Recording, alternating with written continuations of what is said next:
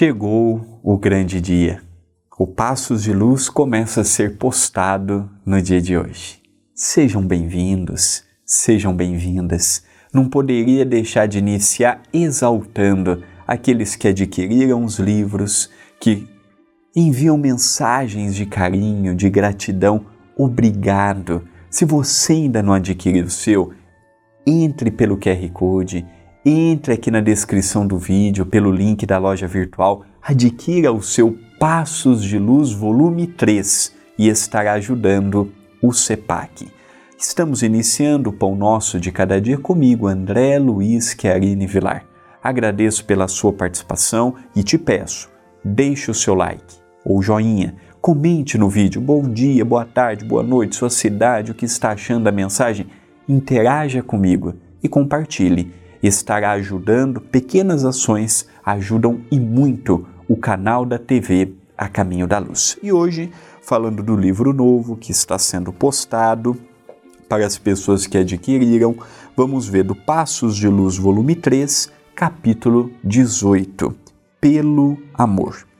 Aos poucos, você compreenderá que tudo se liga ao Criador e uns estão ligados aos outros.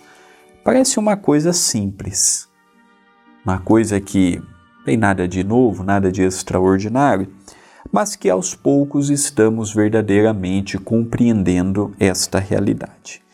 Que estamos ligados ao Criador e ao mesmo tempo estamos ligados uns aos outros.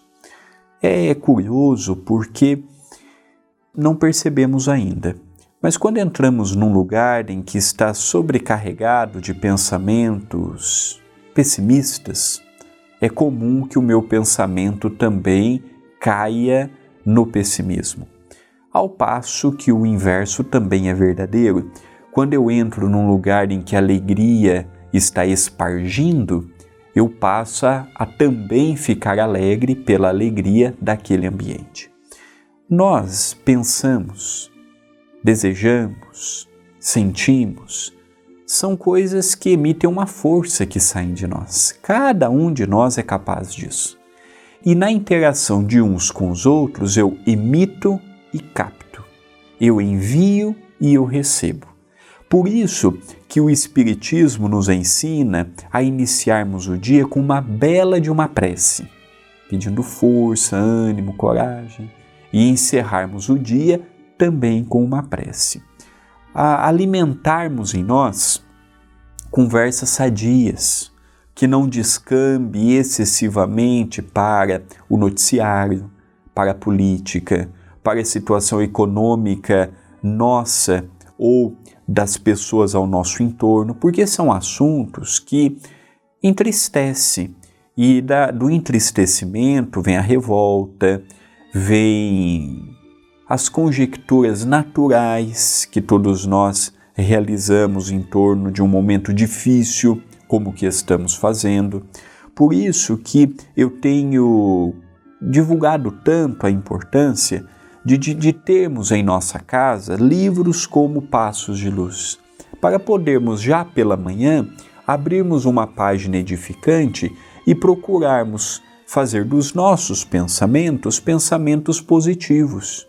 Eu não posso mudar o pensamento do outro, eu não posso mudar o desejo do outro, eu não posso mudar a realidade do outro, mas eu devo sim mudar os meus pensamentos. Não posso mais usar aquela argumentação: ah, todos pensam, eu também penso, todos fazem, eu também faço. Não, eu não sou todo mundo. Mesmo porque, com a visão espírita, eu tenho que ser diferente.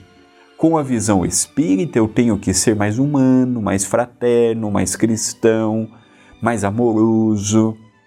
Eu tenho que procurar gradativamente a minha própria, o meu próprio equilíbrio.